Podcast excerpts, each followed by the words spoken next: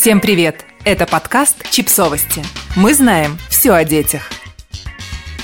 Рубрика «Личные истории». Дети и мат. Советы детского психолога.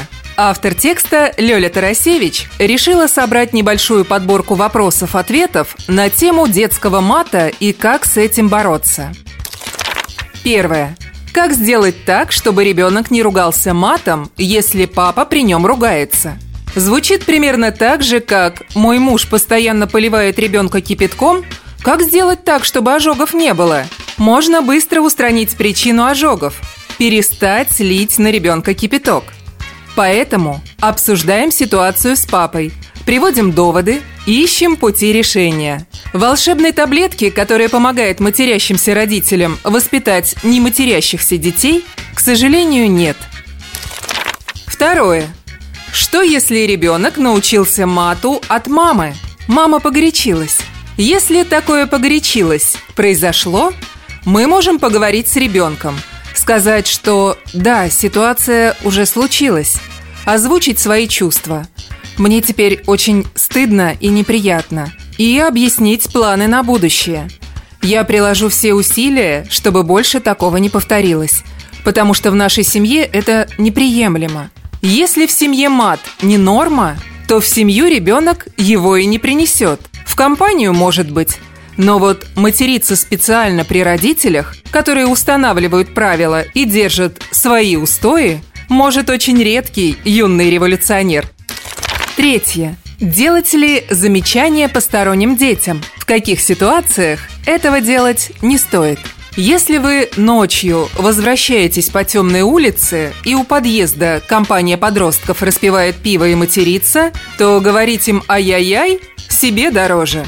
Однако на детской площадке особо крутым пацанам и девахам вполне можно сделать замечание.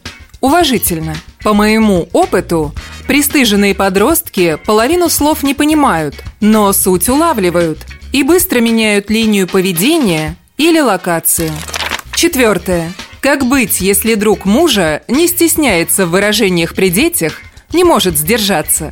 Согласитесь, что если к нам домой приходит человек и закидывает вонючие носки на обеденный стол, то мы найдем в себе силы сделать ему замечание.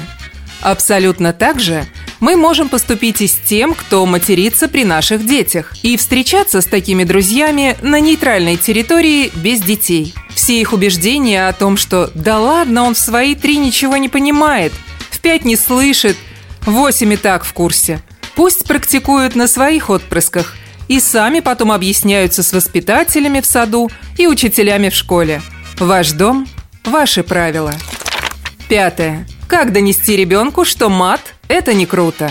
Рано или поздно наступит тот возраст – когда ребенок не будет спрашивать вашего мнения, что круто, а что нет. Сам определит и еще с соседским Васькой посоветуется. Пока этот блаженный момент не наступил, мы можем попробовать подсунуть нашему чаду альтернативу. Компанию, где будет круто иное. Например, в компании горнолыжников круто съехать с черной трассы, а не матюкаться за столом. Но мы-то альтернативы подсунем.